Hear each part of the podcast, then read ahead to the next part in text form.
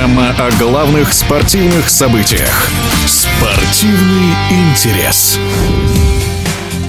Российские фигуристы Виктория Синицына и Никита Коцалапов стали серебряными призерами Олимпийских игр в Пекине, уступив лишь французской паре Габриэла Пападаки с Гийом Сизерон.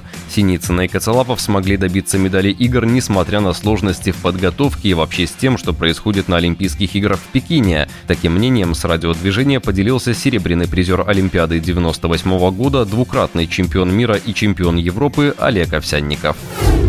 У них был один из лучших вообще прокатов в карьере. Я первый раз увидел полностью сконцентрированного и явно настроенного, здраво, здраво настроенного Никиту. Он очень умница. Они собрались, и э, Вика просто понимала тоже, что рядом спокойный, сконцентрированный партнер. Я уверен, что это, наверное, один из лучших их прокатов. Несмотря на все сложности, которые происходят там на Олимпийских играх. Четыре года назад Синицына и Коцелапов вообще снялись по ходу произвольного танца, не попали на игры. Наверное, тогда было мало людей, которые могли бы спрогнозировать, что Никита и Вика попадут на следующую Олимпиаду и завоюют медаль. С чем связан этот прогресс?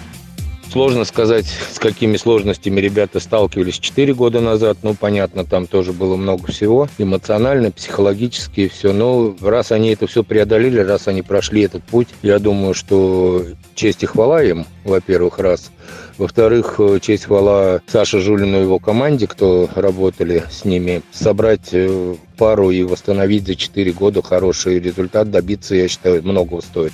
Ну, знаете, другого нет, кроме труд, труд и труд. Молодцы, значит, они полностью продумали всю подготовку и трудились. Хотя тоже были, да, и боль в спине, и все, потому что без травм тоже тяжело пройти этот отрезок. Ну, видимо, справились, молодцы.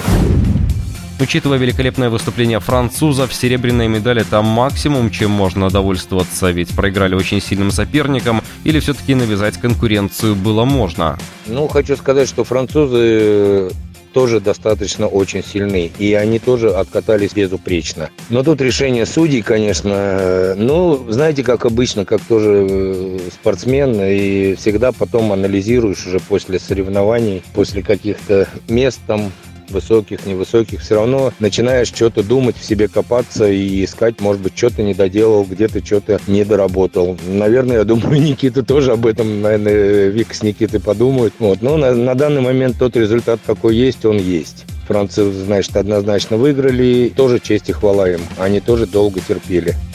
Никита уже собрал медали всех достоинств Олимпийских игр, а вместе они вытащили друг друга на пьедестал всех крупных турниров. Как считаете, теперь их карьера с большой вероятностью закончена? Это решение полностью, наверное, зависит от ребят как они найдут себе силы. Но я скажу точно, что если они подготовятся к чемпионату мира, будет здорово еще раз их увидеть. А дальше пусть решают сами, потому что, сами понимаете, после такого сезона наступает, наверное, внутри такое небольшое опустошение. Надо будет долго думать, захочется опять во все в это возвращаться или нет. Это, наверное, они должны сами решить. Я им от всей души желаю, чтобы они приняли для себя какое решение они примут, э, я буду всегда как бы рад за это решение. Будут кататься, будем рады. Не будут кататься, значит, э, дай бог ребятам найти себя в другой работе, в другой, чем они будут заниматься. Я думаю, что, конечно, с удовольствием они еще покатаются в шоу каких-нибудь. Я просто от души э, им желаю найти хороший и правильный путь.